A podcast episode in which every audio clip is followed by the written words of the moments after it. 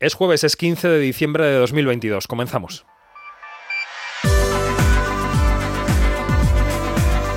Quinótico.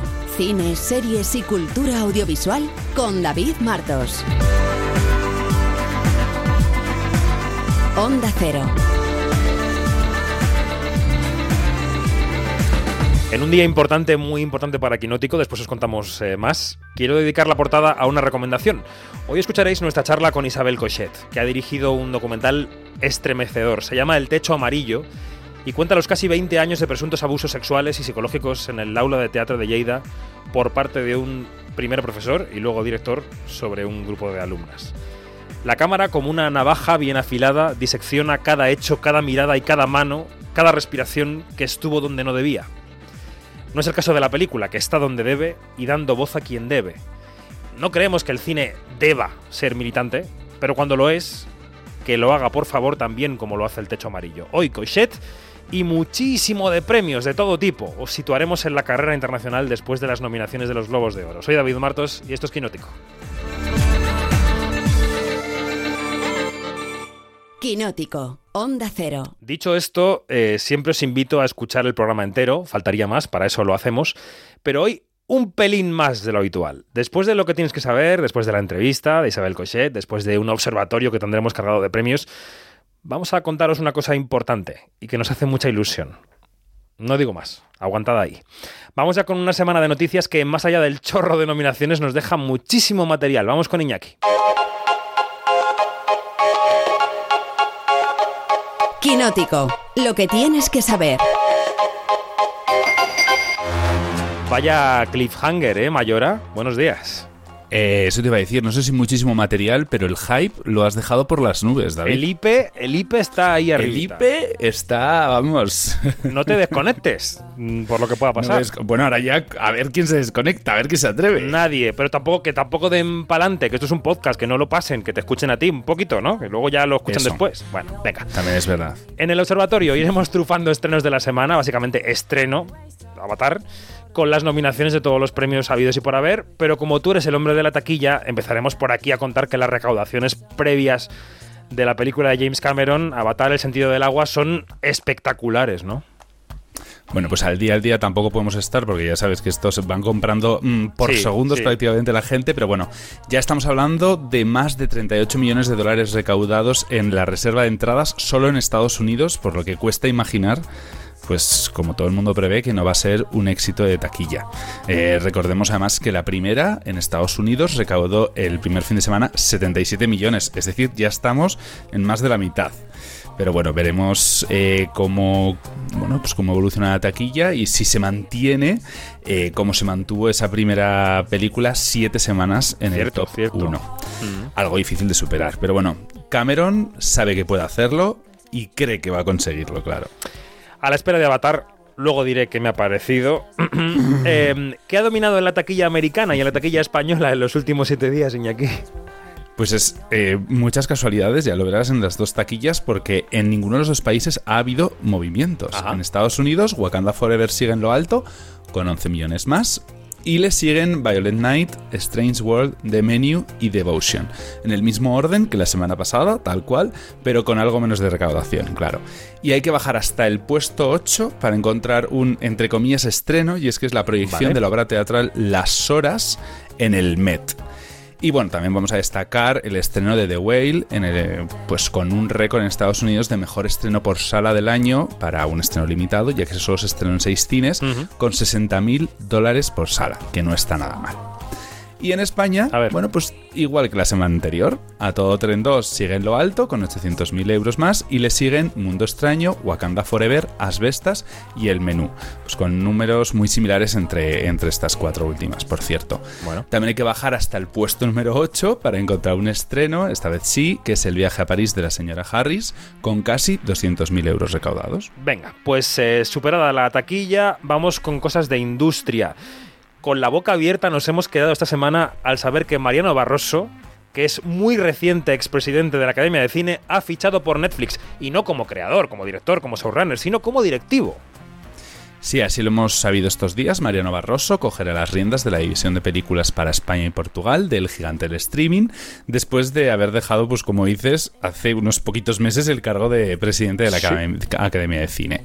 Barroso ha destacado que seguirá apostando por el talento de nuestro país y ha subrayado el gran potencial de la comunidad cinematográfica, tanto de España como en Portugal, ya que bueno, pues él es muy buen conocedor de, nuestro cine. Hace poco estuvimos en un rodaje con él, del que no podemos hablar porque estamos embargados todavía, y no soltó prenda. El tío estaba ahí con el secreto agarrado. Bueno.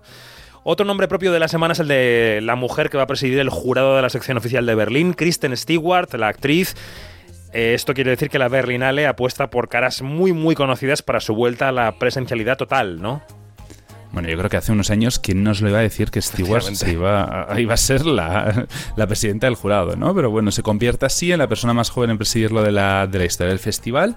Un festival que, recordemos, arrancará el 16 de febrero y del que, bueno, tampoco sabemos mucho más, salvo pues que se va a dar un premio honorífico, como ya comentamos, a Steven Spielberg.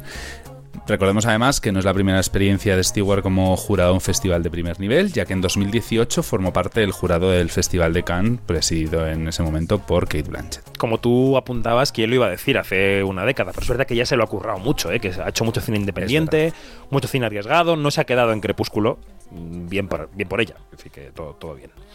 Nuestro observatorio de hoy eh, va a ser, como decíamos, muy internacional. En casa tenemos nominaciones de los Gaudí en Barcelona y de los premios Carmen en Andalucía. Bueno, pues como dices, ayer se dieron a conocer ambas listas. En los premios Gaudí destacan Alcarrás y Un año, una noche, película que además no tuvo tanta suerte en los Goya, con 14 nominaciones, a las que sigue muy de cerca Pacifiction con 11, olvidada total por la Academia. Suro con 10 y Los renglones torcidos de Dios con 8 son bueno, pues, el resto de grandes películas nominadas. Y en los premios Carmen, que celebran su segunda edición este año, hay que destacar, eh, en, primer, mm, en primera posición con nominaciones se encuentra Modelo 77 con 14, Las Gentiles con 13 y La Maniobra de la Tortuga con 12. Y a ellas se suma La Consagración de la Primavera para el premio a Mejor Película, que se conocerán el 4 de febrero en Almería. Muy bien.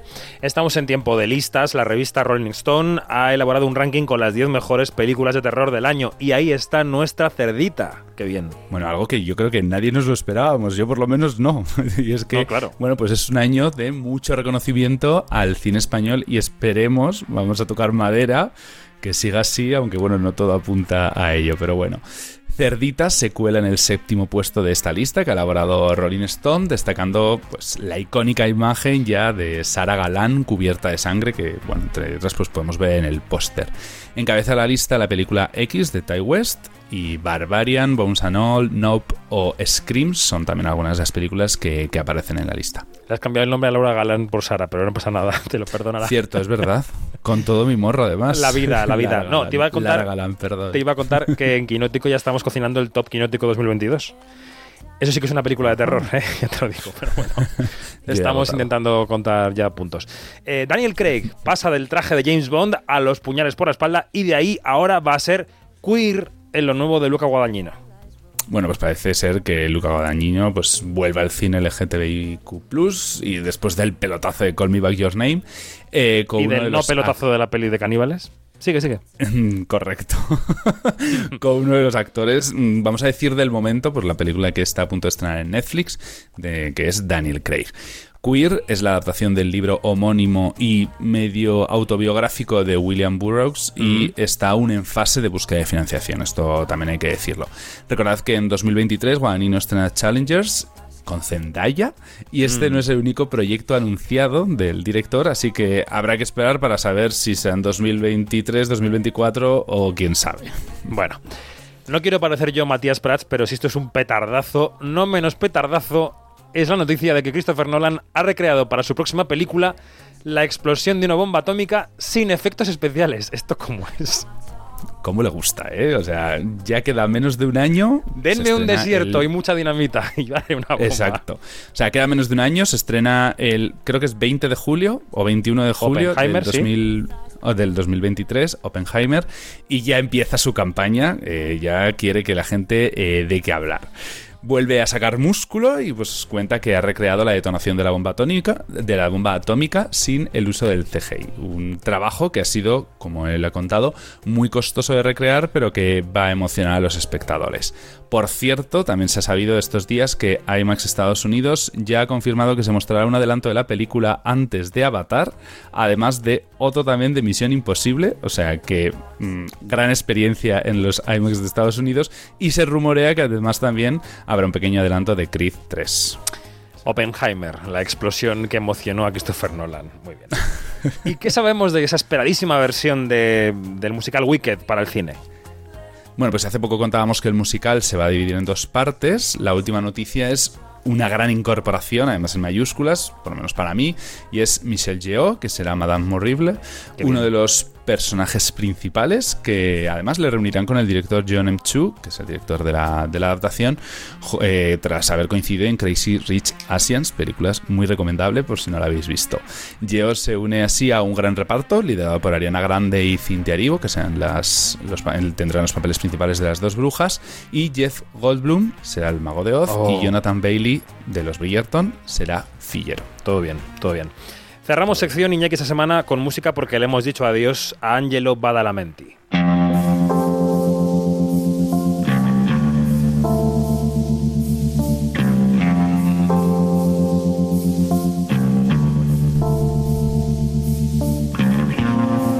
Que fue mucho más que el compositor de Twin Peaks, ¿no?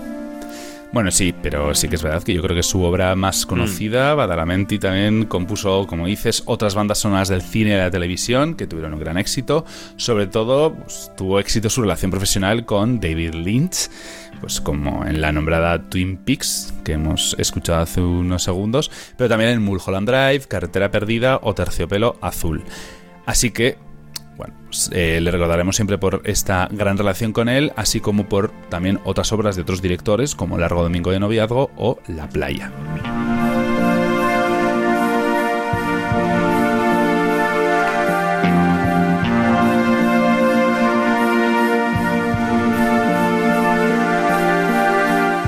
Bueno, hoy lo dejamos aquí, Iñaki, porque como no has visto Avatar, te castigamos sin estrenos.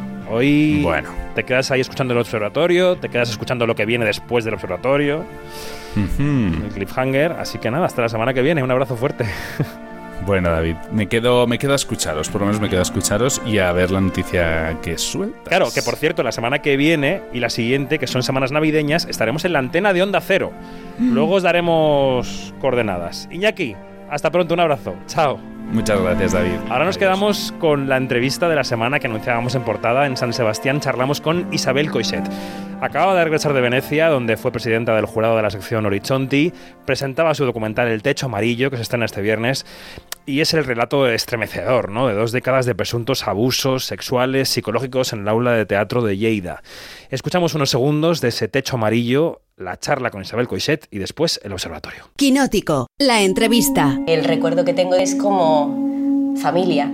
Todo el mundo quería hacer el taller con él. carismático, seguro de él mismo. Era como un dios para nosotras. que le admirábamos. Lo que él decía se hacía.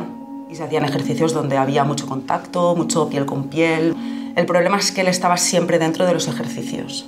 Eran con las luces apagadas hasta que empezaron los besos en el cuello y, y cuando se acercaba más. Pues estamos con Isabel Cochet, que está presentando aquí en el Festival de San Sebastián eh, su documental El Techo Amarillo, el Sostre Croc, pero llega Emma Suárez. Por favor, interrumpe Emma Suárez.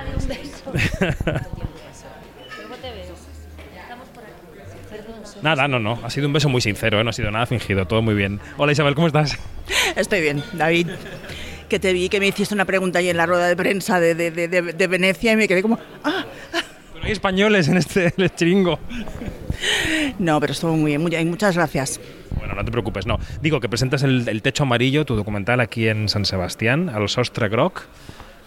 Que cuando se anunció yo pensé, ¿qué giro de los acontecimientos? Isabel Cochet, ¿por qué? Pues porque leí un, no sé, leí un artículo en el periódico Ara en, en Barcelona y me tocó. Me tocó, primero me pareció que era un gran artículo Me parece que era uno de esos artículos que se nota que los periodistas han estado días, han contrastado información, han... era un artículo súper bien trabajado por esta pareja de periodistas, Albert Limos y Nuria Juanico. Hablé con ellos, no sabía muy bien lo que quería hacer, ¿eh? no, no te creas que fue, no, quiero hacer un documental, no, fue una cosa progresiva. Luego hablé con las chicas, eh, les dije que quería hacer algo, pero todavía no sabía si era un corto, si era un tal, si era llevar a la ficción lo que les había pasado. Y me gustaron, me cautivaron, me parecieron que eran también como tipos muy diferentes de mujer y tipos de mujer que habían reaccionado de una manera muy diferente a, los, a todo lo que había pasado en el aula de teatro, a los abusos. Y me gustó mucho esa cosa que, que a veces uno se burla, ¿no? Los que somos cínicos como tú y yo, David, nos burlamos de cosas como la sororidad, ¿no? Pero en ellas sentí que había funcionado, ¿no? Y que el hecho de estar juntas les daba una fuerza increíble y las había animado a, a, denunciar y a hablar. Y, y, nada.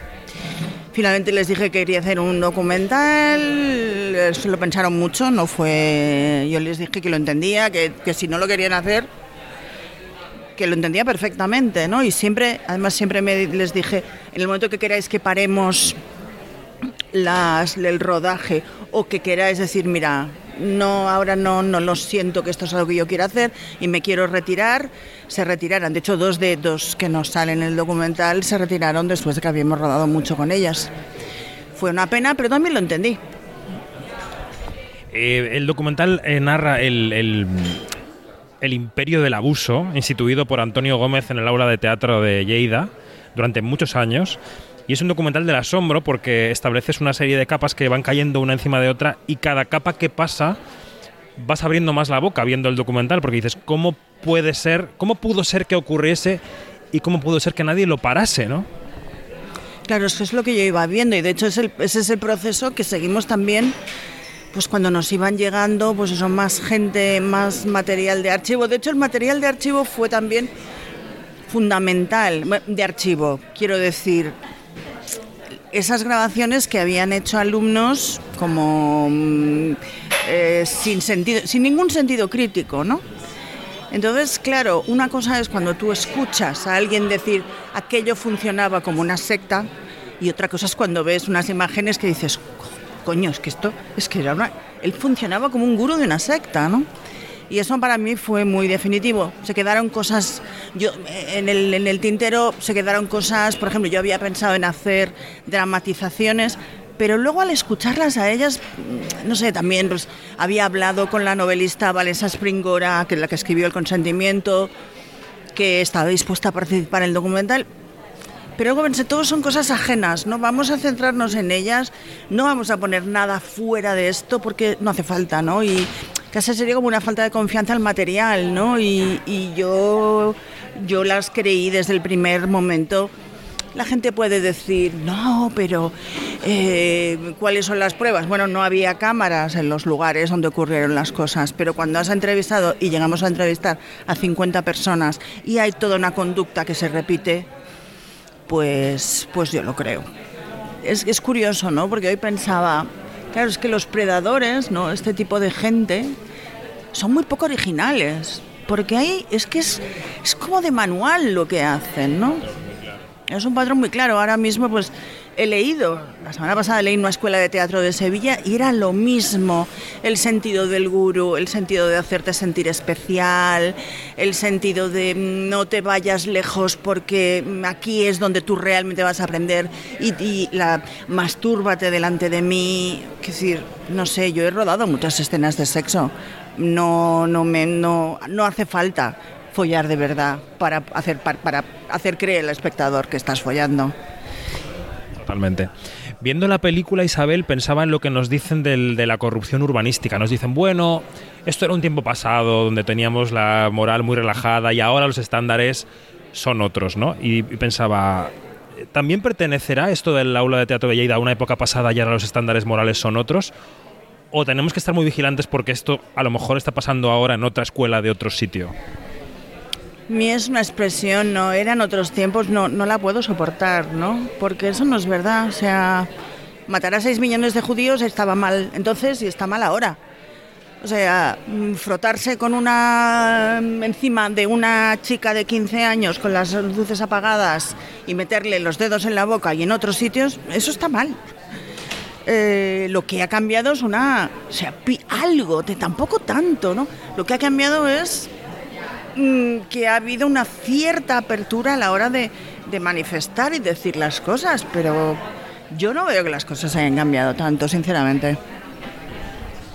En tu carrera como cineasta, este proyecto, esta urgencia que sentiste al leer el artículo y el querer hacer algo y que haya resultado esto que estamos viendo, ¿abre alguna puerta? ¿Abre algún camino? ¿Es algo aislado? ¿No lo sabes? Mm, Yo siempre he hecho documentales, nunca había hecho una película documental, había hecho mediometrajes, había hecho cosas muy puntuales, nada, nada que, no sé, cosas que respondían a una urgencia determinada en un momento.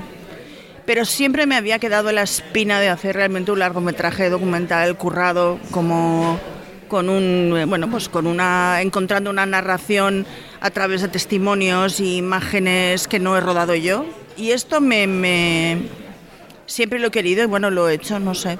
Que haré más documentales no tengo ni idea. De momento en el futuro sí inmediato no. Porque también tengo que decir que en mi ingenuidad yo pensé que sería más fácil. Y no ha sido nada fácil. Cada plano del documental, cada cosa que hemos conseguido desde rodar en donde pasaron los hechos, cada cosa ha sido como mucho más difícil que en una película. Cada cosa. Y mira que, que tampoco dices, bueno, no, no, no parece tan complicado. Ha sido complicadísimo, complejo. Ha habido que hacer allí unas maniobras para convencer, para obtener cosas y, y bueno, y espérate, ¿no? Y también hemos tenido pues un equipo de abogados diciéndonos que hay cosas, cuidado, que no podéis decir. podéis dar como ciertas. Claro. Eh, con el presunto en la boca. Claro. Sí, sí, ¿no? Y que, que todo es todo es presunto, pero bueno, hay un documento legal, que es el documento de fiscalía, que aunque dice que los hechos han prescrito, los, los valora como reales, porque hubo una investigación. No es que, o sea, no es que no la hubiera, es que la hubo cuando hubo la denuncia.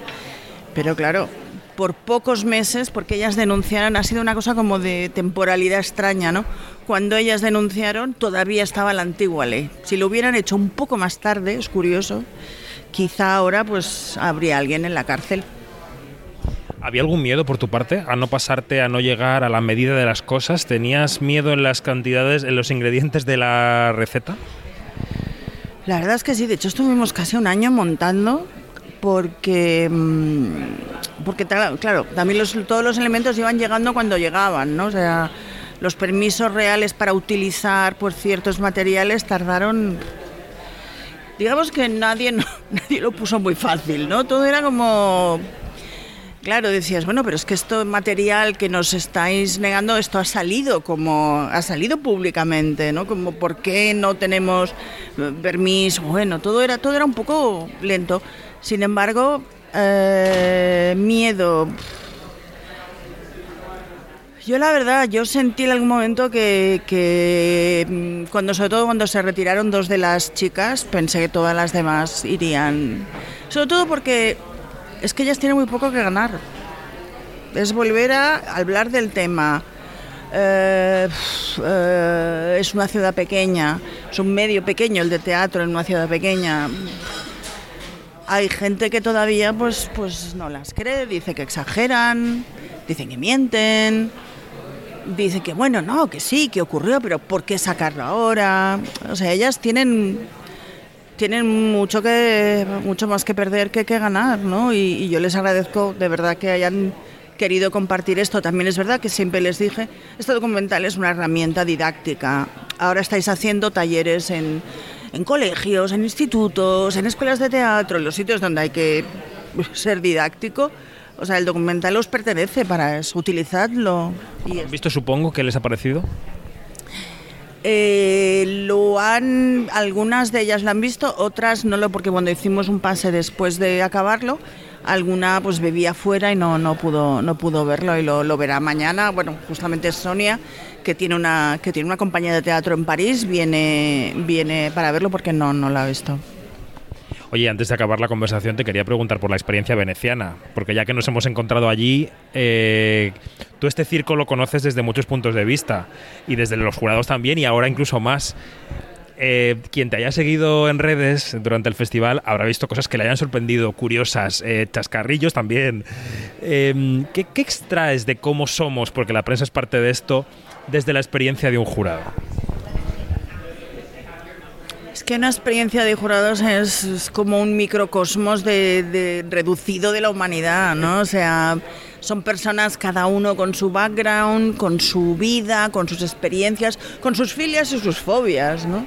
Que son las mismas que, tiene, que tenéis la prensa, ¿no? Y es normal, ¿no? Y, bueno, eh, tengo que decir que, yo que iba con muy pocas ganas, porque, porque de repente yo estaba de vacaciones muy a gusto y de repente es como, venga, hay que ponerse firme, ¿no? Y te tienes que, no sé, y no puedes ir en chanclas, ¿no? Tienes que, que tienes que, que- que como que, no sé, eh, peinarte.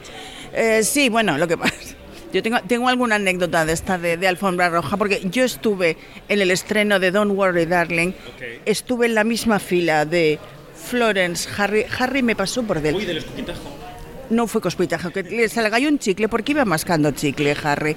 Y yo voy a decirte una cosa, voy a decirte una cosa muy, muy fea que voy a decir. Yo creo que Harry Styles y Olivia van a romper pronto. Ostras, Coiset, por favor. Ahí hay algo. Esto, todo es... Vi mucha frialdad, bueno, la frialdad, de- bueno, para de entrada Florence ni siquiera miraba a Olivia. Es que entraron por sitios diferentes, es que fue una cosa alucinante. Sea, nosotros, claro, o sea, mi pareja y a mí habían, veníamos de un pase, no nos había dado tiempo de cambiarnos y de repente estamos en la misma fila que estos con el diseñador de Gucci que viendo mi, mi cazadora tejana en mis chanclas me dio una mirada que nunca olvidaré de horror como diciendo "¡Ah! ¿y por qué esto está tan más cerca de Harry que yo? ¿No le gustó? Al de Gucci, que no sé cómo se llama, el del pelo largo. ¿No le gustó? Pero bueno, digo que cuanto al cine, claro, también estar en un jurado tan elevado y tal te hará relativizar la propia experiencia de llevar una película tuya a un festival a competir. Cuando te vas sin premio, pues ya está, ocurrió, punto. Es que son jurados, o sea, es que, es el último momento hay alguien que te la cuela, en el último momento hay alguien que tú ya la habíais hablado, estabais de acuerdo, os gustaba lo mismo, sí, sí, vamos a apoyar a este, y, en el- y llega la votación y hace plaf, y tú te quedas como... Pero bueno, tengo que decir que en mi jurado, eh, la película que ganó, una película iraní, sobre el holocausto que vi a las 8 de la mañana, que vimos todos a las 8 de la mañana en una salita mm, porque nos coincidía con otras, nos fascinó a los cinco, hubo unanimidad, salimos de allí diciendo, wow, ¿no?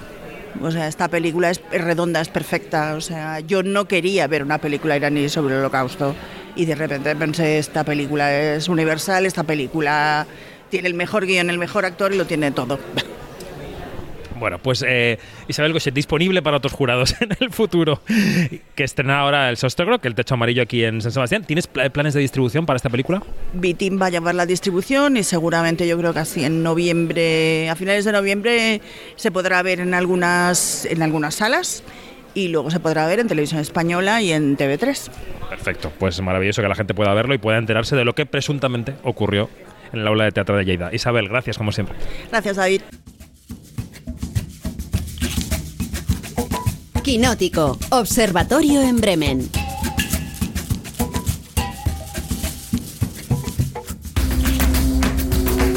Los fieles y las fieles al programa estaréis comprobando que los últimos observatorios están centrados prácticamente en una sola cosa, que son muchas cosas. Parezco Rajoy, pero es verdad. Son las nominaciones a los premios de la temporada y los propios premios que ya vamos conociendo.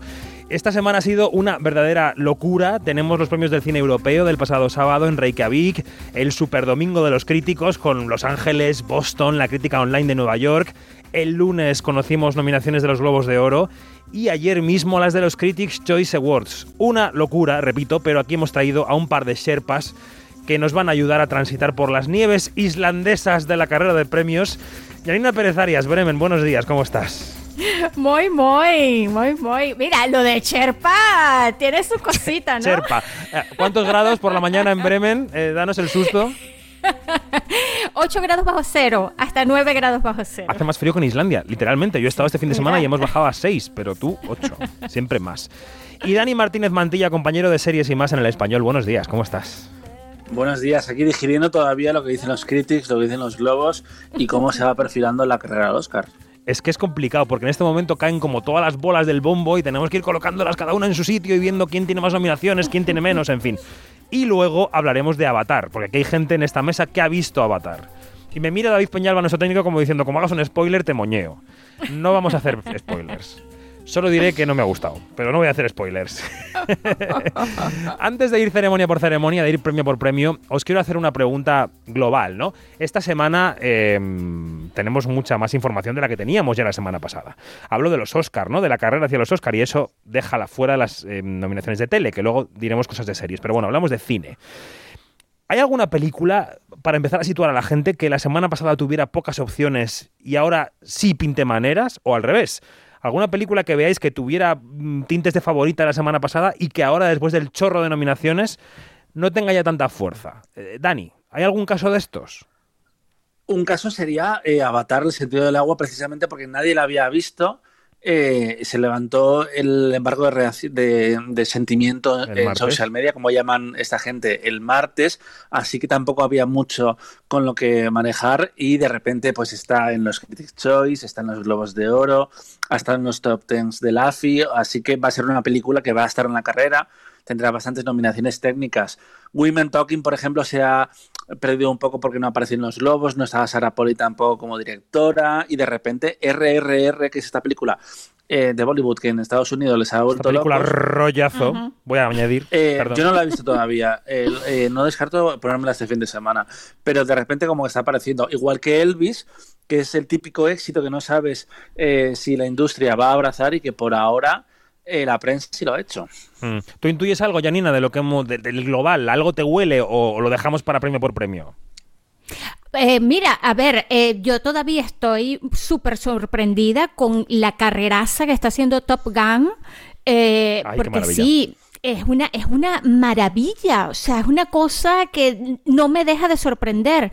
Y em, eh, tengo que decir que, la película de Sarah, Polly, que no la he visto, que no ha llegado por aquí, eh, pues mira, eh, una lástima porque no podemos hablar con propiedad de esta película que tiene una pintaza increíble.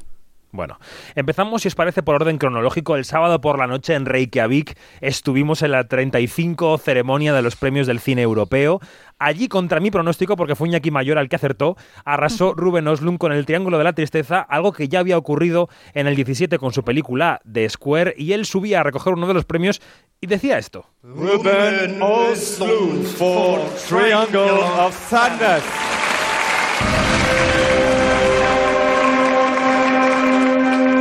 Thank you to Lucas, Abassi, everybody. I'm, I'm sure that you're going to win a lot of these in the future. Uh, but tonight it's Triangle of Sadness Night. Bueno, No os preocupéis, le decía a los competidores, seguro que tendréis muchos de estos en el futuro. La cara de Lucas Dont, el director de Close, en la platea, era un poema, un poema, eh, no sé bien en qué idioma, en belga, en francés de Bélgica. Bueno, eh, Alcarrás no fue el mejor drama ni el mejor guion, a lo que optaba. Penélope Cruz no fue la mejor actriz, lo fue Vicky Cripps por Corsage, pero la mejor comedia sí fue El buen patrón de Fernando León de Aranoa. The Good Boss. I have to say that you have given this award for the best comedy to the probably the two most serious people in the room. Bueno, no sé si serían él y Jaume Rouras, el productor, las personas más serias de la sala. Eh, no lo sé, pero bueno, por completar el panorama, horas antes de la ceremonia charlábamos con Carla Simón en su hotel. Está realmente centrada en pasar esa shortlist de los Oscar que conoceremos el próximo día 21. O sea que el próximo quinótico ya sabremos si Alcarrás ha pasado ese corte o no. Lleva un periplo internacional impresionante convenciendo a académicos y académicas. Esto nos contaba. O sea, volamos de Barcelona a Los Ángeles. Estuvimos ahí haciendo un par de screenings privados para los miembros de la Academia de Hollywood.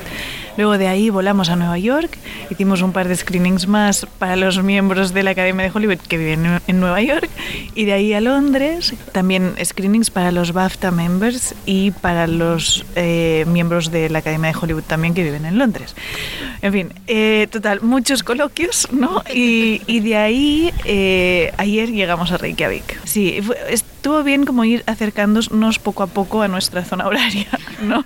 Bueno, con estos elementos, eh, ¿qué lectura se puede hacer de los premios europeos? Yo creo que el triángulo de la tristeza sale reforzado hacia la carrera americana, si no lo estaba ya, y que opta a, todo, ¿no, Dani? Que es una película que va a estar ahí en la melee de las demás películas. Sí, eh, los últimos años hemos visto como directores como Paulikowski, como Bon Joon-ho, como Thomas Winterberg tienen eh, la nominación de mejor director y parece que de los internacionales él es el mejor situado. Además, es una persona que es bastante joven, em, este, este director eh, sueco, y ya lleva dos palmas de oro, dos EFA mejor película. Estuvo nominado al Oscar también con, con The Square. Y lleva un ego encima, lleva un ego encima que no se lo soporta. Es, es, una cosa como muy, muy, muy intensa.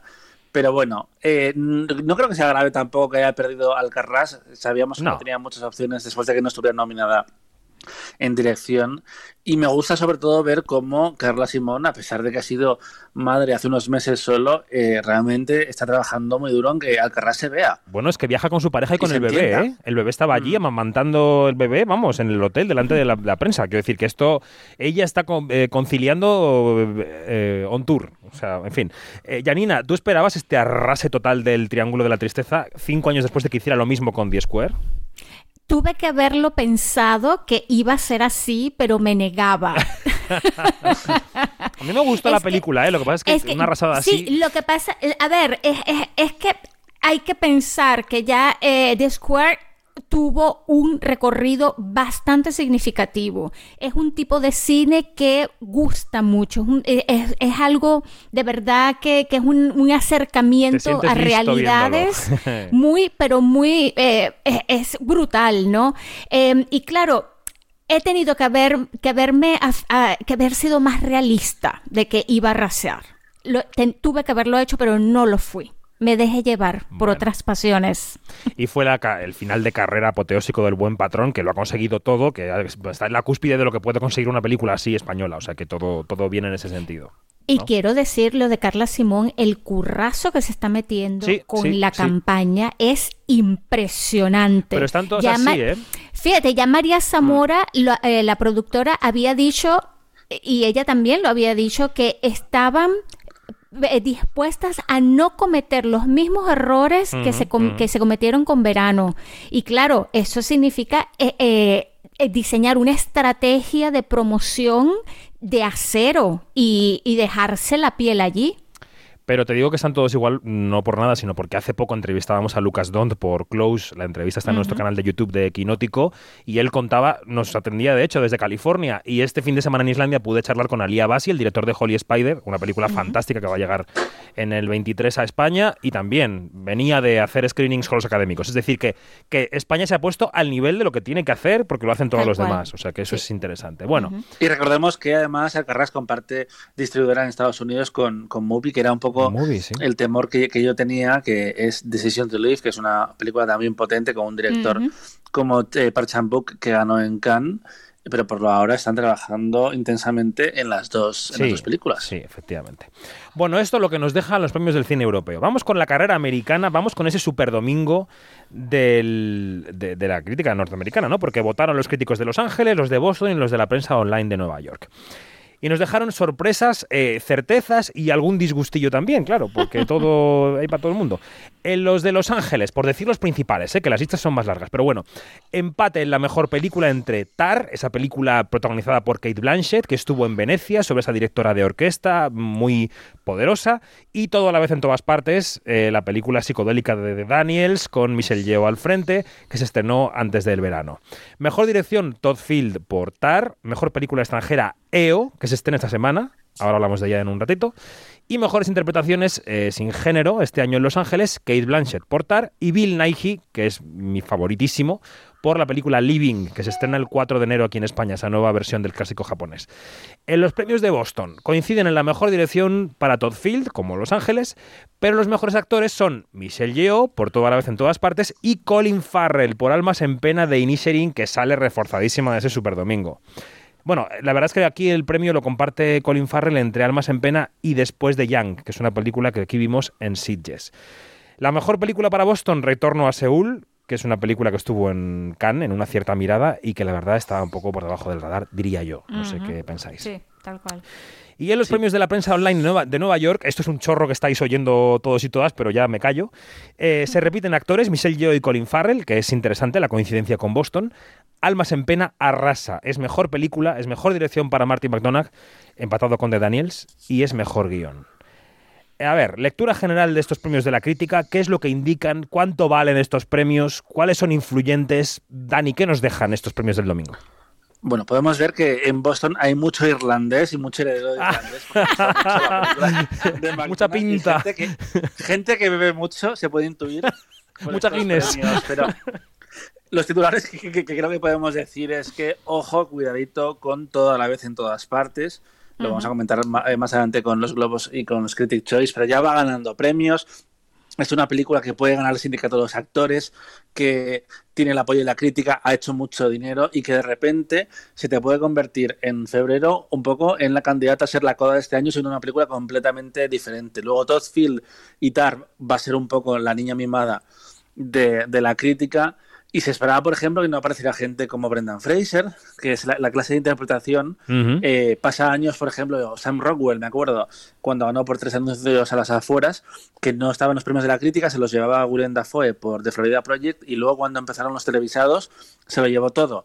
Hay que diferenciar, es importante, entre estos premios de la crítica, que no son tan influyentes en el sentido de que por suerte, las citas importantes como Boston, Los Ángeles, Nueva York no intentan adivinar los Oscar, eh, pero sirven para poner uh, películas sobre el radar, que esto es importante, que ahora es cuando se está hablando de verdad sobre las, de, las candidatas y es importante que de repente, pues RRR, eh, tiene, tiene VAS, como dicen, como dicen allí, pues la ves y dices, pues me causa una reacción, me gusta o no me gusta.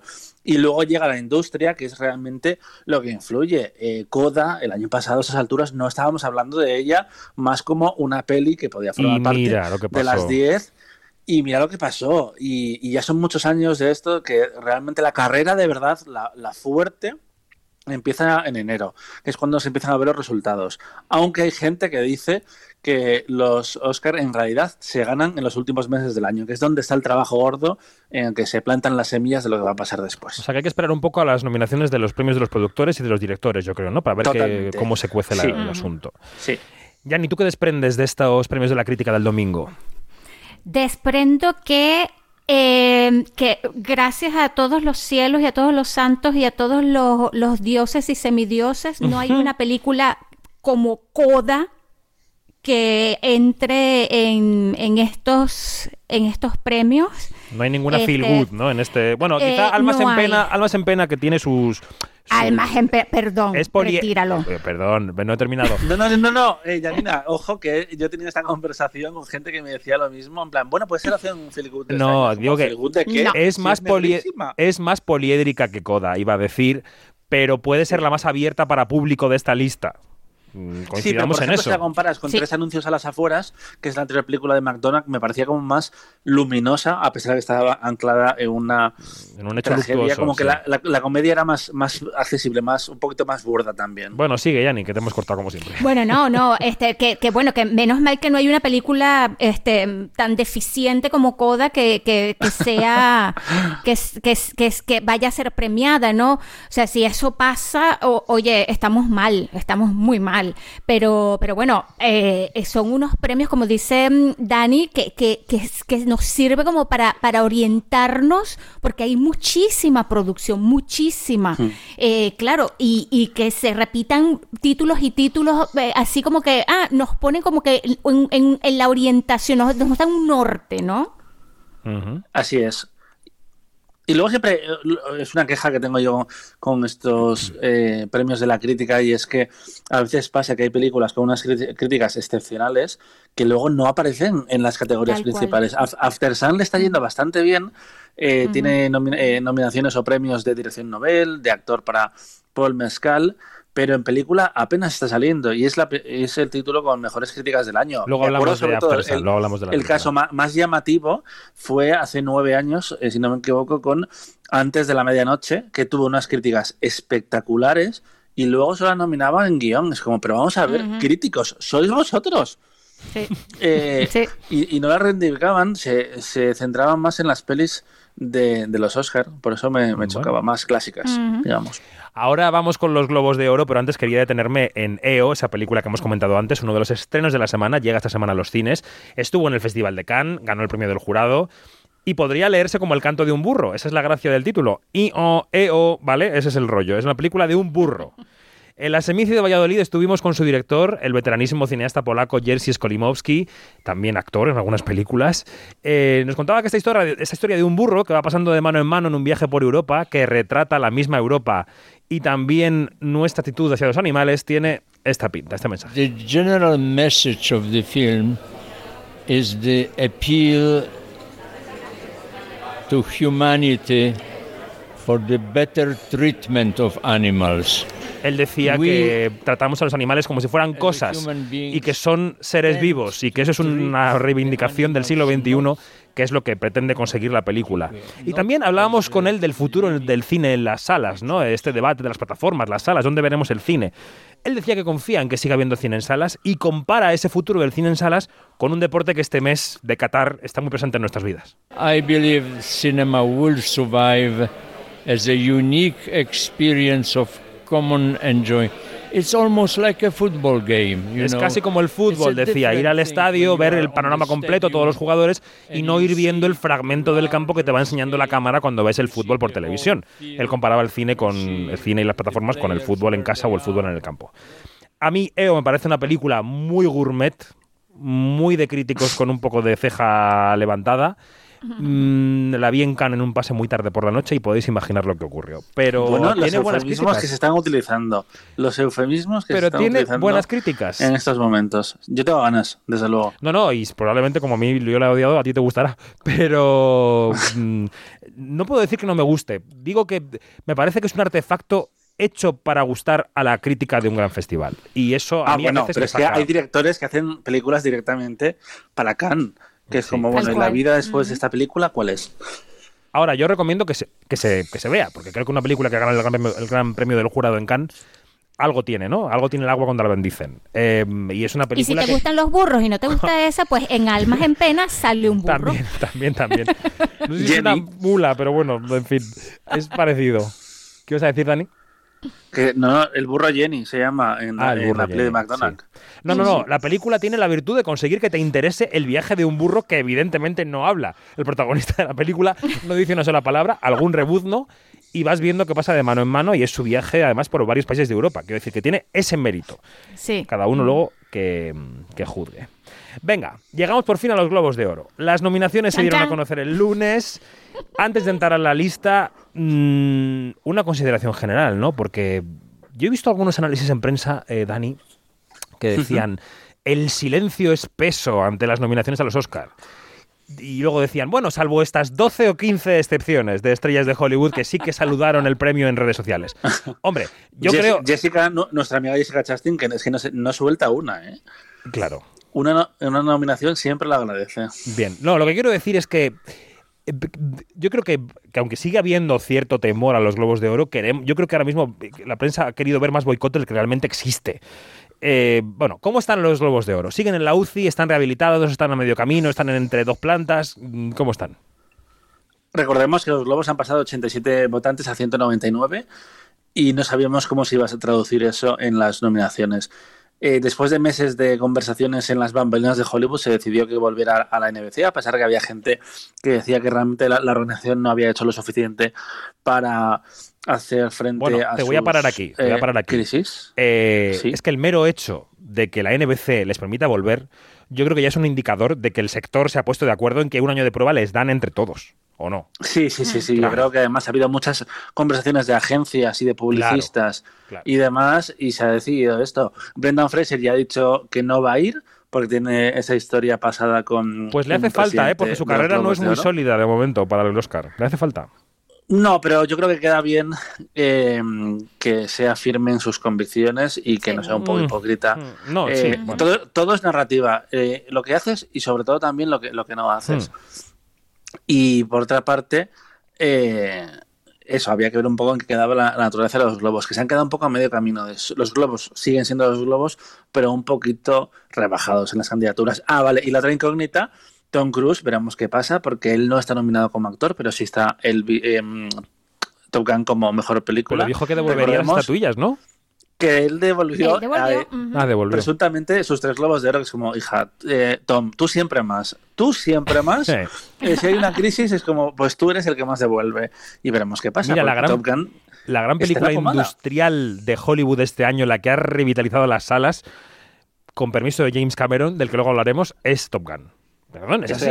Es así. Mm, y mm. entonces un premiazo para él me parecería. O sea, yo voy. Mejor película voy por Top Gun. Yo ya tengo esa camiseta. Hasta el final de la carrera. Luego no la nominarán. el, pero premio de los productores. Estaría muy bien. Yani, UCI, planta, fuera del hospital, ¿cómo están los Mira, e, exacto, quería volver a esa pregunta tuya. Eh, el secreto a voces es que el, proceso de saneamiento no está concluido, no hay, mm, no hay intención de que se concluya. Lo que han hecho es sumar gente para hacer el parapeto. Ese, ese es el gran secreto a voces. el parapeto es el paripé en España. Exactamente. El paripé, muy bien. Exactamente. Y claro, ¿a qué obedece que haya una respuesta de la NBC, que haya todo esto de que se mueve la cosa. Eh, son intereses, son intereses, pero a otro mm. nivel, completamente diferente que no tiene nada que ver con el gran problema de base que tienen estos premios, ¿no? Que es la, la corrupción endémica que, que, que tienen. Entonces, eh, ¿Qué va a pasar? Pues no sé, no sé, porque para mí estaban muertos, muertos, enterrados y de allí no los iba a levantar nadie. Y mira ¿Tú sabes cómo, que aquí... cómo hace, eh, cómo el negocio este, revive a muertos vivientes. es que se necesitan mutuamente, se necesitan mutuamente. Se necesitan, Yo no acerté en el palmarés de los premios europeos, pero con lo de los globos yo estaba en el bando de que el zombie se levantaba. En esta edición número 80 de los Golden Globes, eh, que se van a entregar el próximo 10 de enero, que por cierto es martes y no domingo, porque hay un partidazo en la NBC el domingo y además es el día estrella de las grandes celebraciones. Y esto pasa casualmente al martes, ¿no? Para ver qué pasa con las audiencias, a ver si las audiencias bajas, porque todas las galas tienen audiencias bajas, se disimulan un poco más el martes, ¿no? Y además em, la gala estará conducida por Gerard Carmichael, que no sé qué os parece este presentador para los Globos.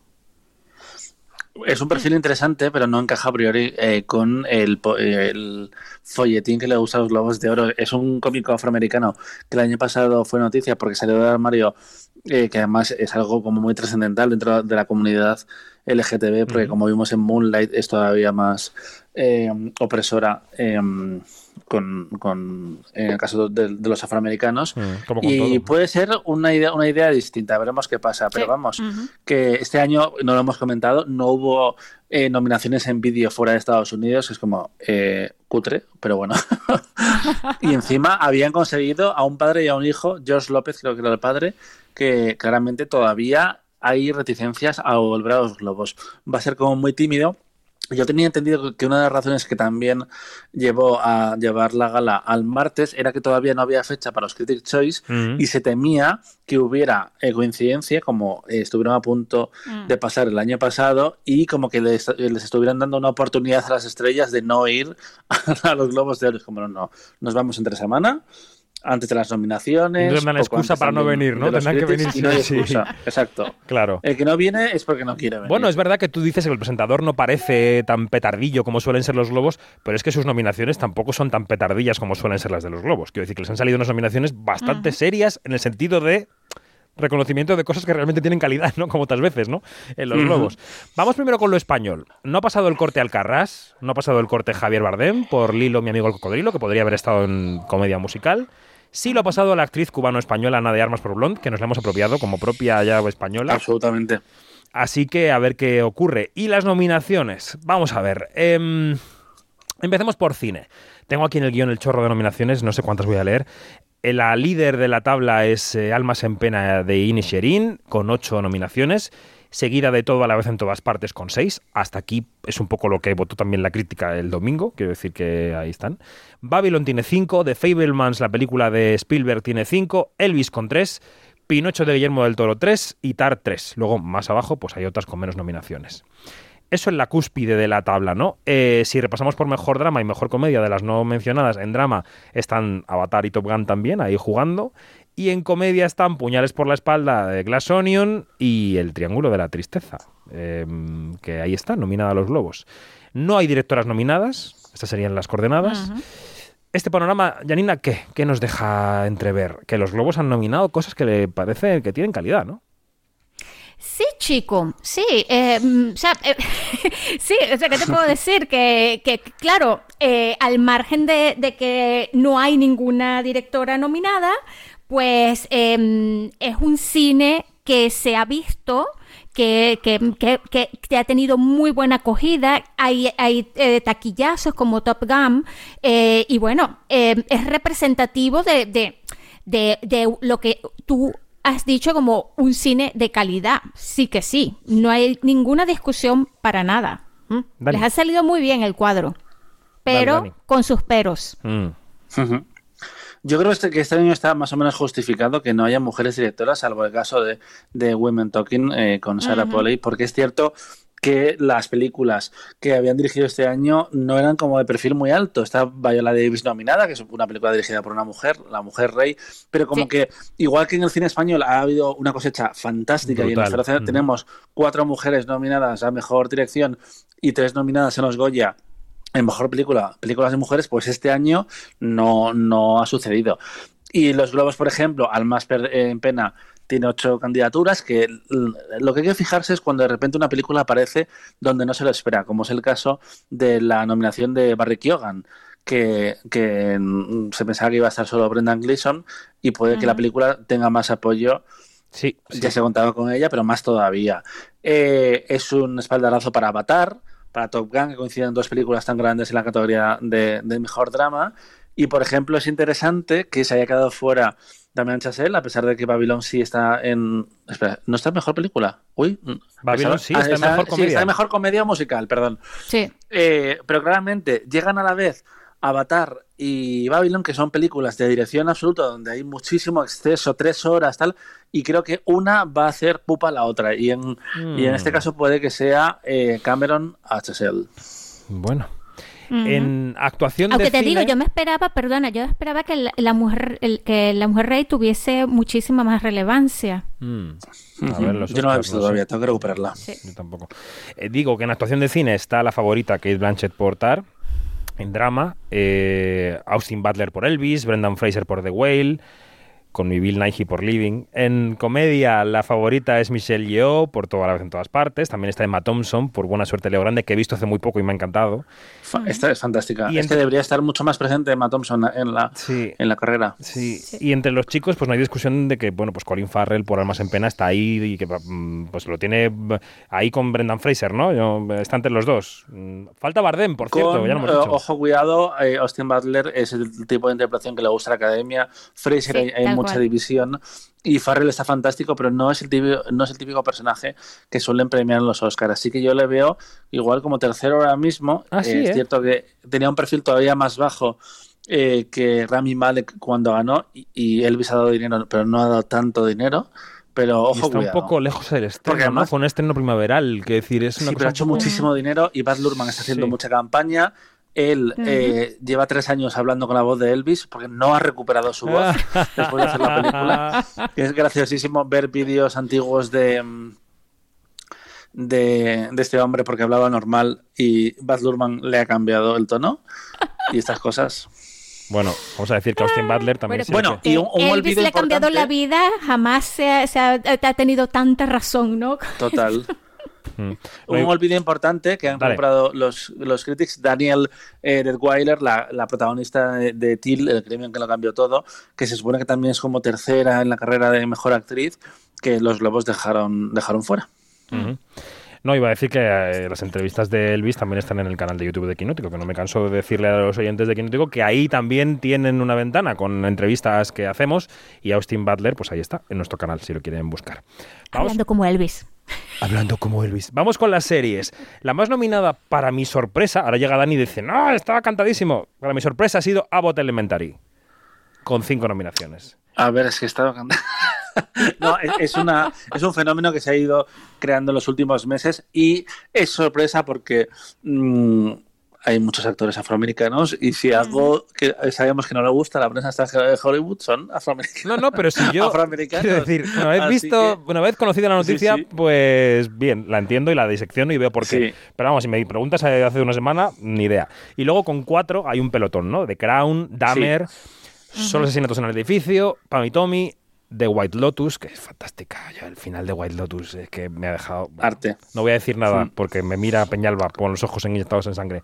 Y yo también, aunque no me veas. Con tres están Blackbird, Hacks y Ozark. ¿Echáis de menos alguna serie en la cúspide? ¿Qué os parecen estas series que están nominadas a los Globos? Eh, es una cosecha interesante.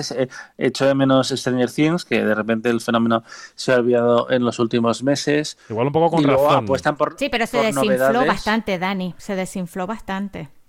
Yo ahí eh, con la cuarta temporada hay cosas que me chiflan y cosas que no me funcionan, pero fue bastante, bastante fenómeno. Y, bueno, eh, me ha sorprendido, por ejemplo, que ha, aguantado mejor de lo esperado The Crown, porque la conversación alrededor de la quinta temporada ha sido bastante negativa y aún así eh, tiene cuatro nominaciones. Incluida Imelda Stanton, que generó decepción entre mucha gente por su papel de Reina Isabel, y ahí está, nominada. Así es. Mira, ah, con About Elementary eh, pasa una cosa que, que, fue un que fue un batacazo, o sea, una cosa inesperada. Para los oyentes de España, batacazo es bueno. Eso, en Estados Unidos, y claro, si tú te pones a ver cómo, cómo es, no, no en cuanto a la, a la forma ni no, y, todo esto, pero, eh, pero es, es como un Mother Family, porque, por lo ligero, pero, pero por, por esas todas esas capas que tiene, ¿no? Es algo que es, un, es una cosa que se consume con rapidez, este, que está muy bien armada y todo esto, y, claro, y por eso ha tenido, ha tenido ese, ese gran éxito. Y lo que me, lo que de verdad me, me, ha maravillado y, porque estaba muy, muy atrás en el calendario es Pan y Tommy, que fue esta miniserie sobre Pamela Anderson y Tommy Lee Jones, Tommy Lee Jones, Tommy Lee, Tommy, Tommy Lee. Tommy Lee St. Jones. Tommy Lee. También me equivoco siempre. Y, claro, este, estaba muy, muy atrás en el calendario y pensaba que no se iba a tomar en cuenta más nunca. Y es una tremenda miniserie. Muy, muy buena.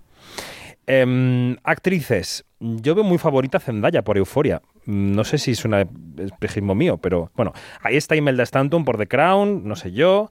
En actores tenemos a Diego Luna por Andor, a Bob Odenkirk por la despedida de Better Call Saul, que es maravillosa, o a Jeff Bridges por The Old Man, que me ha encantado en Disney Plus. En comedia, pues puede ser el año de Jenna Ortega, les encanta lo nuevo a los Globos de Oro, en general, a los viejos Globos de Oro, ahora no sé, por miércoles. y si quieren ser populares, pues ahí está, ¿no? Y luego está la, la Jean Smart de Hacks, pero igual Hacks ya fue el año pasado su año, si seguimos la misma regla. En cuanto a los chicos, me parece que ese gusto de la novedad podría irse hacia Jeremy Allen White por la serie de Bear, que está también fantástica. En series limitadas, no sé si Amanda Seyfried por The Dropout o Julia Garner por Inventando a Ana, eh, Peters por Dahmer, Andrew Garfield ha gustado mucho. ¿Qué veis de los actores? ¿Qué veis? ¿Qué veis? Actores, actrices, ¿qué, pinta? No sé. Oye, Julia Garner por Inventing Anna es un, es tremendo, tremendo, tremendo. Acuérdate que esta, esta miniserie está, ella lleva la miniserie, ella es la miniserie, o sea que, es increíble. Y lo que ha traído mucha cola es Evan Peters por Dama. es, ha sido un gran éxito y que también ha levantado muchísimas polémicas por muchísimas razones. Yo soy muy de Jeremy Allen White, Dani, no sé tú. Él está fantástico y de hecho estuvo contando cómo después del estreno de, de Bear, eh, de repente recibió en la misma semana cuatro aviones de A24, así que aparentemente Hollywood ha decidido fijarse en él a pesar de que llevaba 11 años en Shameless haciendo un registro similar, aunque aquí está francamente bien mm. y me alegro de que, de que pase esto para él. Y es que, eh, ojo con quién pelea en actor de comedia. Está con Donald Glover, Bill Hader, Steve Martin y Martin Short, que son leyendas de la comedia. Y precisamente igual por eso se pueden anular un poco entre sí, como ese legendario año en el que había cuatro actrices de Mujeres Esperadas nominadas y ganó Mary Louise Parker por Wits. Así que esas cosas pueden pasar. Y veremos si Hacks es capaz de repetir el premio, que el año pasado ganó tanto en Mejor Comedia como Mejor Actriz para Jane Smart y este año pueden hacer coronamiento, que les encantan los globos de oro, con Jenna Ortega, que está arrasando con, miércoles, está subiendo millones y millones de usuarios en Instagram.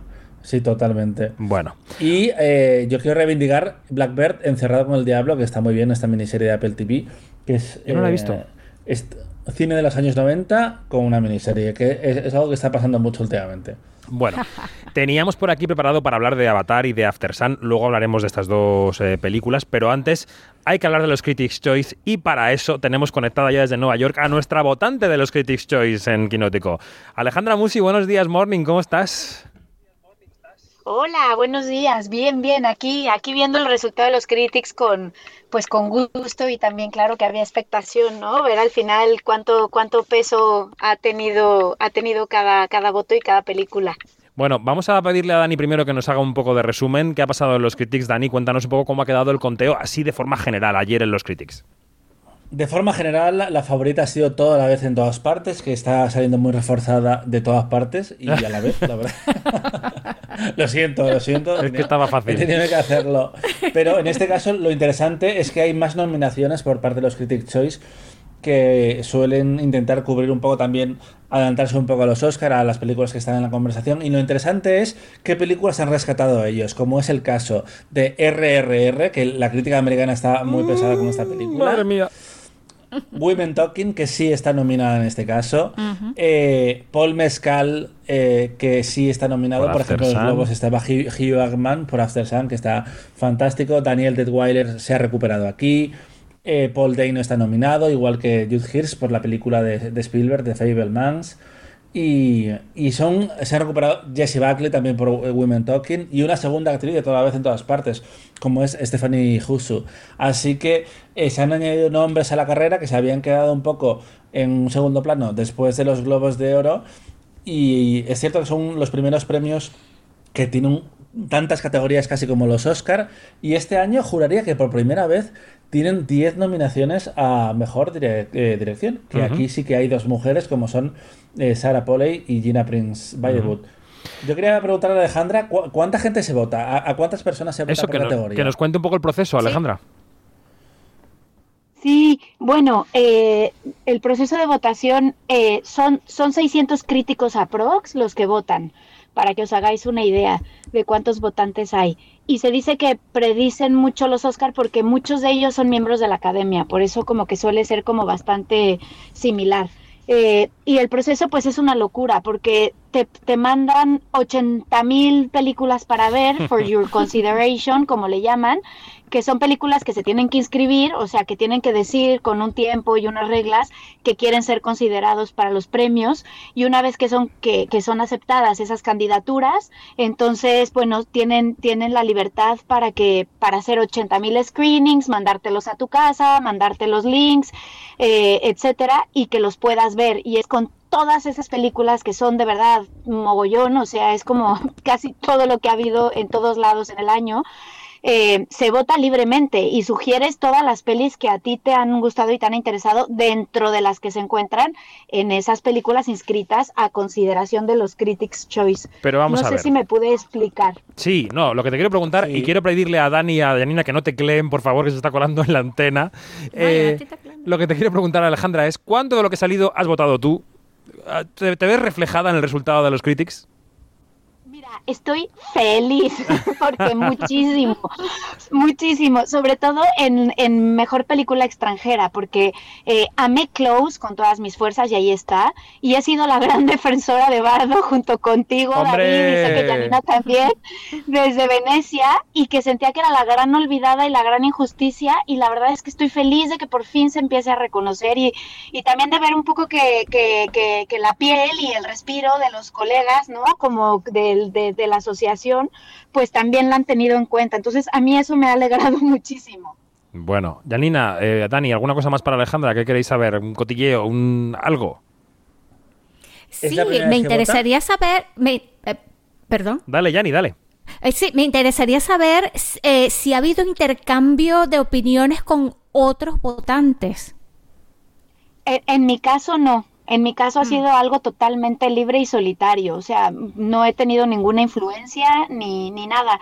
Y creo que no se fomenta, o sea, desde la asociación lo único que hacen es mandarte toda la información.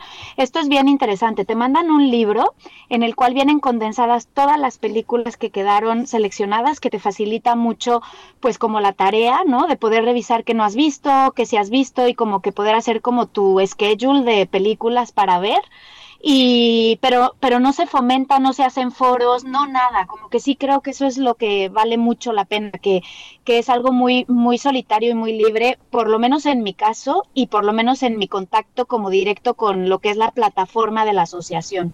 Mm, bueno, preguntaba Dani que si era tu primer año votando, ¿no, Dani? Sí. Sí, es mi primer año votando y la verdad es que ha sido una experiencia muy interesante y, muy divertida porque es todo nuevo y te sorprende mucho y hay cosas que sí me han pasado, por ejemplo, que es impresionante la cantidad de publicidad que te llega a casa y cómo hay películas que tienen una estrategia de marketing que es abrumadora. Y esto lo quería decir con respecto también pensando en Alcarraz, que lo veo poco reflejado en los premios, lo, lo, tengo que decir, pero es que no he recibido absolutamente nada, por ejemplo, y sin embargo me han, me han caído eh, 80 flyers, eh, emails, eh, etcétera, de muchas otras pelis, entonces mm. creo que también esto es una labor de estar empujando con, con el marketing, que no se te olvide ver la peli, que no se te olvide, que no se te pase. Responsablemente lo haces y te, ves todas, pero que sí que hay un tema de marketing que pesa muchísimo y eso me ha sorprendido un, montón. ¿Quiénes eh, son los más pesados este año? Eso, los más agresivos también. O sea, mira, creo que por ejemplo Pinocho está a full con el marketing, es, mm. sorprendente, ¿no? Todo, lo que, todo lo que han hecho. Eh, sí, o sea, creo que Netflix va a saco y ha sido impresionante toda la campaña marketing que han hecho. Prime Video también, o sea, en, las plataformas van, van a tope.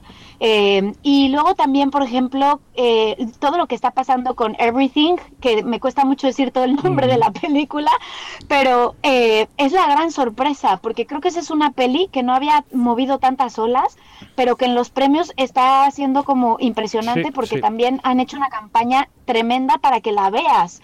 O sea, yo creo que no hay un solo crítico que no la haya visto, porque, porque ah, la campaña ha sido brutal. Bueno. Eh, oye, Alejandra, ¿has visto la nueva de Avatar? ¿Has visto Avatar 2? No, no la he visto todavía. Pues quédate por ahí, no te muevas, no te muevas, porque vamos a hablar, ha llegado el momento de Avatar, el sentido del agua. Algo sí sé. Estemos donde estemos. Esta familia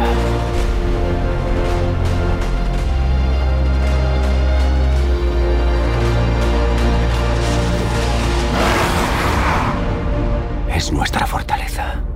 Bueno, Dani estuvo en Londres haciendo entrevistas de la película. Ya sé que Ale y Yanni no la habéis visto, pero nosotros dos sí. A ver, Dani, sin spoilers, que aquí tenemos los ojos clavados en nuestras nucas. ¿Avatar qué? Avatar, eh, creo que no lo has entendido, David. Eh, alguien te lo tenía que decir porque eh, es maravilla volver a Pandora. también es maravilla que te lleven a Londres, la verdad, pero quiero pensar que no estoy influenciada por eso. A mí me gusta muchísimo el cine de James Cameron y, es cierto que no me gustaría que se pasara 20 años haciendo solo películas de Avatar, pero creo que mm, esta búsqueda de la experiencia cinematográfica definitiva, que es lo que él y John Landau, su productor, venden una y otra vez, sí está presente en sus películas. Su última hora para mí me parece eh, absolutamente espectacular. Creo que poca gente dirige su cine de acción. Su última hora de las 3 horas y cuarto, ¿quieres decir? De las, de las 3 horas y cuarto, su última hora y pico, porque no sé exactamente lo que duraba eso. Eh, porque no, es que era incapaz de mirar el reloj, estaba fascinado por lo que estaba viendo en pantalla, David. No, pero la última hora me parece impresionante. Tengo debilidad, debilidad absoluta por el guiño directo que hay a Titanic. Que, es que llamarlo eh, guiño me parece, me parece eh, tímido. O sea, eh, hay un barco que se hunde y agua dentro. es, que, llamarlo guiño, no sé. Tú me dirás. Pero esa, esa tu propia obra, así que no es ni homenaje, aunque a James Cameron le pega hacerse homenajes a sí mismo. Totalmente. el ego de ese señor es eh, alucinante. Y yo debo decir que me olvidé del 3D, me olvidé de, los 48 fotogramas por segundo, salvo tres momentos. Me olvidé de vivir, como dice la canción me, olvidé de respirar. Eh, hay unos momentos, dos o tres de, cámara lenta, que yo pensaba que se habían olvidado de acabar el render, porque la vimos el 4 de diciembre y creo que la película se había terminado muy poco antes. Y, y hubo como algún movimiento ahí un poco extraño, pero en general eh, el pase fue alucinante porque además se oía genial, se veía genial. Te voy a frenar porque estarás tres horas y cuarto hablando de Avatar, como sigas así. Podría, podría, sí. Sin decir nada, que es un poco Avatar también, te digo. ahí está la cosa, ahí está la cosa. Yo la vi el día 13, que estaba terminadísima la película. Volver a Pandora, como dices, es maravilloso, es fantástico. Eh, este señor es un virtuoso, estás dentro del mar, estás en Pandora. Esto no se lo puede negar mm. nadie. Y podrías estar cinco horas nadando bajo el mar con esos cachalotes extraños de boca absurda. Sí, ahora, eh, en la película hay muy poca historia. Hay muy poca trama. Es, la trama es muy escueta y acaba siendo, para mi gusto, una película de guerra un poco machirula, pero muy bonita de ver. Estoy de acuerdo. A mí eh, me, parece fascinante y podría no funcionar. A mí me funciona esa mezcla que tiene él entre documental del National Geographic, porque la película se pasa una hora eh, buceando. Y esto es el agua. los personajes. Y luego eh, Cameron tiene una, una, fetichización de lo militar, como que son dos elementos absolutamente contradictorios, que es como, ¿qué eres? Y es verdad que esta es una película más masculina, más paternalista, creo que había dicho Pepa Blanes, y estoy de acuerdo con, ese término. Eh, también porque él lo ha contado, la película está atravesada por el hecho de él ser padre de cinco hijos. Y este, el sentido de la vida se olvida un poco del que para mí es el mejor personaje que ha construido Avatar en dos películas, que es Neytiri, que sale muy poquito. Sí, sí. Tiene algún momento de lucimiento con el niño humano, no voy a decir más pero eh, Zoe Saldaña está bastante desaprovechada. Y echo de menos algún villano más, más allá de Stephen Lang, porque esto, recordemos, eh, va a ser mínimo una historia de cinco películas y hay que mantenerlo. Pero vamos, que yo llevo dos, viajes a Pandora y dentrísimo. Dos viajes a Pandora y uno a Londres. Y Kate Winslet eh, es el cheque mejor ganado de su carrera. Es el cheque mejor ganado de su carrera, porque sale seis minutos. Qué estafadora, porque además eh, la película, la, mejor campaña de marketing de, Avatar, que, me chifla, es una de mis favoritas de este año porque yo soy muy de narrativas, es como los actores eh, aprendieron a aguantar la respiración durante muchos minutos para poder rodar la película bajo el agua, que recordemos, James Cameron ya lo dijo en New York Times, la rodó bajo el agua porque queda mejor y efectivamente queda muy bien. Y supuestamente la que había aguantado más la respiración era Kate Winslet, que había llegado a 7 minutos y 15 segundos, que es más que el tiempo que sale en la película. Así que espero que en la tercera parte la, veamos bastante. Alejandra Musi, Nueva eh, York. Si no has visto la película, te hemos dado unas ganas. Sí, sí, sí, sí, totalmente. Mira, nunca, tengo que confesarlo, nunca he sido fan de Avatar. Entonces, es de esas cosas que tengo que ver, pero tengo mi resistencia, pero lo haré, lo haré, lo haré. Bueno, nos toca hablar de After Sun ahora. After Sun es una película que ha tenido nominaciones ahí en los Critics, ¿eh? o sea que es una película que también hay que tenerle el ojo puesto. A ver qué pasa. Es maravillosa. ¿Te gustó After Sun? Sí, la has podido ver.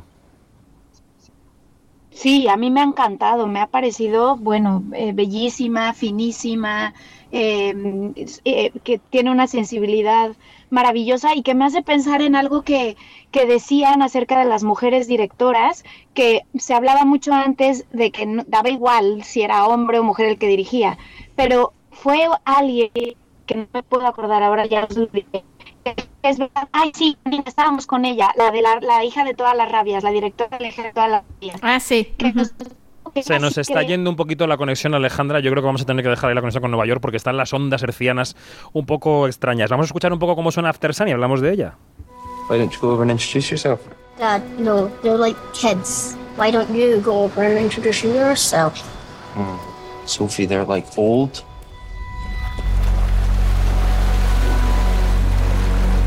Es que esta semana eh, está Avatar para el público mayoritario, pero la gran alternativa en el cine indie es After Sun, esta ópera prima de la directora Charlotte Wells, eh, que está sonando, como decimos, mucho en los premios, mucho en las quinielas, que tiene unos fantásticos Paul Mescal y Frankie Corio, son padre e hija en un viaje, eh, viaje curativo y además un recuerdo sobre ese viaje.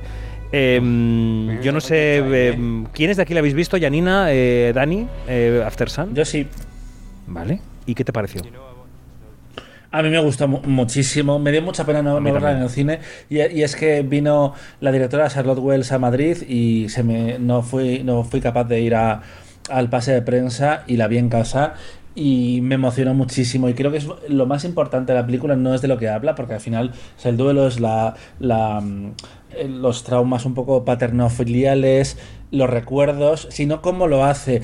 Eh, y lo que más me gusta de After Sun es cómo eh, pone la cámara Charlotte Wells como siempre huye de lo obvio, se centra en imágenes secundarias, estáticas pero que están llenas de vida. Hay un, hay un momento, una secuencia que está fija en un, en un monitor después de una grabación doméstica entre un padre y un hijo que me parece absolutamente increíble. pero si hay, si hay una escena que explica muy bien qué clase de película es y qué clase de mirada tiene eh, Charlotte Wells es que cuando llega a este momento donde, donde el personaje protagonista, sin entrar en spoilers, pero tiene como un, una crisis, se echa a llorar, tú no lo ves porque la cámara está en la espalda de Paul Mescal. Pero lo sabes todo. solo escuchas lo que está, lo, lo que, mm, cómo, cómo, llora y cómo por fin se viene abajo. Eh, en cualquier otra película sería el momento Oscar clip de lucimiento para Paul Mescal, pero aquí no. Y de hecho me contó Charlotte Wells que eso ya estaba escrito así en el guion y que eh, a veces con los directores pues tienes que negociar porque claro, ellos se quieren lucir eh, siempre mucho, pero que como que Paul entendió muy bien lo que ella quería hacer y a mí es que eso me emociona. Eh, cómo eh, siempre rompe con las expectativas y con el lugar común de lo que te está mostrando. Eso y el que quizás es el mejor, los tres mejores minutos finales de una película de este año, porque acaba por todo alto. También porque los bailes son un poco trampa. ¿eh? Un baile una película siempre es de un 8 para arriba. Eh, Janina, estás de, estás de ver, hay que verla, ¿eh?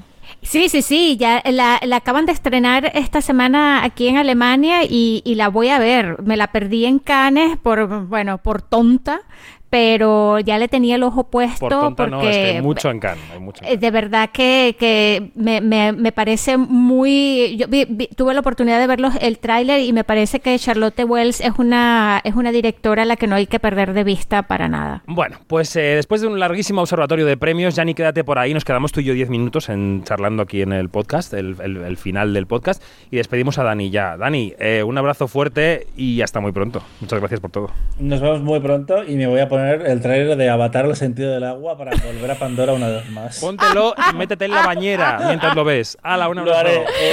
un abrazo. Hasta luego. Adiós. Quinótico. David Martos. Onda Cero. Bueno, Yanni, nos hemos quedado solos. Nos hemos quedado solos. Tú y yo aquí. Sí. O tú y yo con los y las eh, son unos 8000 todas las semanas, hay semanas que más, semanas que menos, pero Oye, sí. muchos y muchas oyentes en este programa. Estuve a punto de cantarte una canción de los 90, pero no lo voy a hacer. Bueno, sabes porque que es una canción malísima. Sabes que lo agradecerán, lo agradecerían todos mucho que cantaran. eh, ¿Por qué nos hemos quedado solos? Dirá la gente, pero si esto no es ni lo que tienes que saber, ni los estrenos, ni el mm. observatorio, ¿qué, ¿qué, nos tienen que decir? Hmm. ¿Qué nos tienen que decir? Bueno, Vamos a decir que hoy hemos, cuando estéis escuchando esto, eh, habremos colgado ya en nuestras redes eh, sociales y nuestro canal de YouTube un eh, vídeo en el que aparece un señor con barba, que soy yo, explicando que hay novedades en torno a Quinótico a partir del año 2023. A partir de dentro de pocas semanas, Quinótico crece, Janina.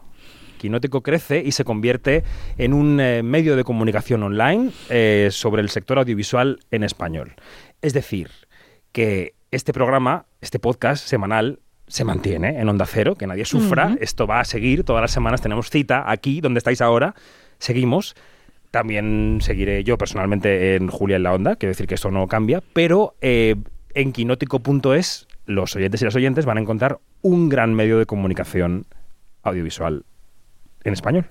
Exacto. ¿Y, qué es lo que se va a quedar de la esencia del quinótico que la gente conoce? Bueno, tú y yo hemos tenido muchas conversaciones estos días, ¿no? Sobre lo que va, lo que de este programa va a ir a ese medio de comunicación. Yo creo que nosotros nos caracterizamos, em, sabes que a nosotros nos escucha mucha gente del sector.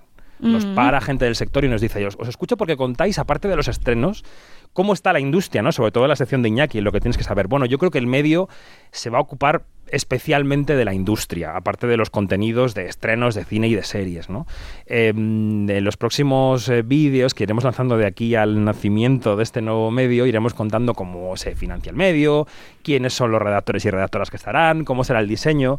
Hoy podemos dar solamente unas cuantas pistas, pero yo creo que la industria y todo lo que ocurre en la industria, la taquilla, los rodajes, las coproducciones, entrevistas con directivos, mm, va a ser importante en ese medio, me parece.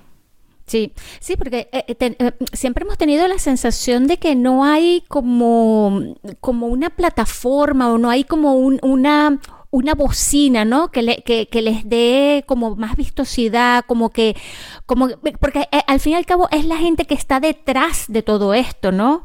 De, todo esto en todas partes. De todo esto en todas partes. y de todo esto en todas partes. Eh, y, que, y que son como, como seres invisibles, ¿no?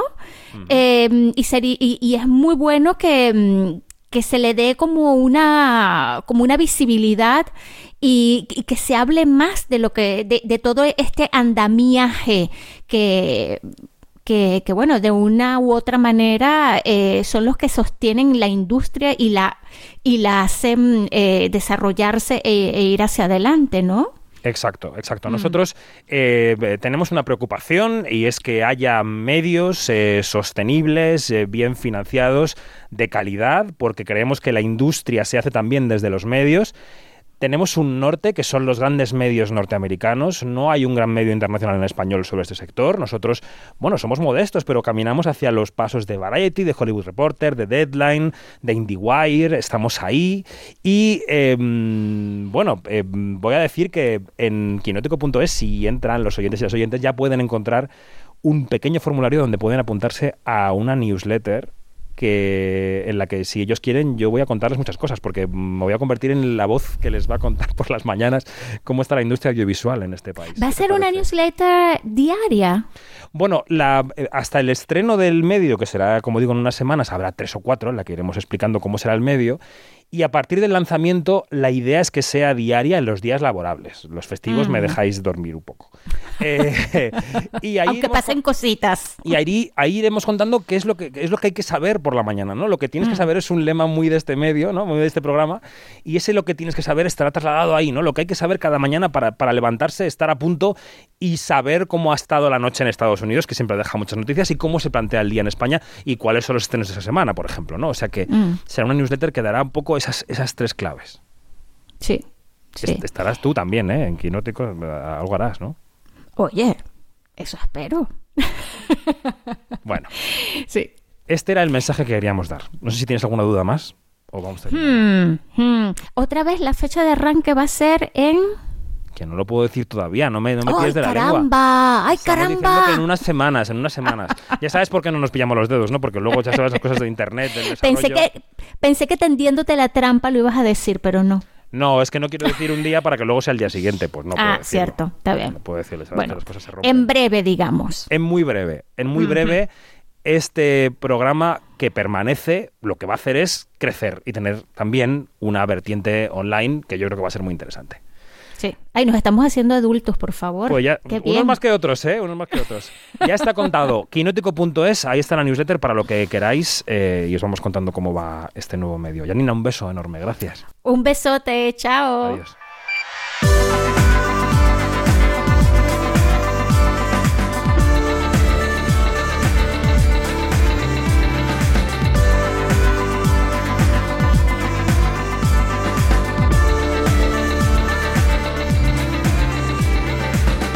Nos vamos más información en nuestra página web, quinótico.es, y en nuestro canal de YouTube, donde se pueden disfrutar nuestras entrevistas en vídeo. Recordad, Quinótico, primera con K y segunda con C.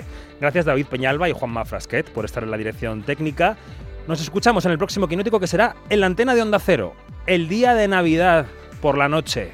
Atentos a las redes, os diremos la hora más afinada. En Navidad y en Año Nuevo, me emociono de decirlo, estaremos en la antena de Onda Cero para despedir 2022 y recibir el año 23. Os lo contaremos, como digo, en las redes sociales. Buen arranque de las fiestas. Adiós.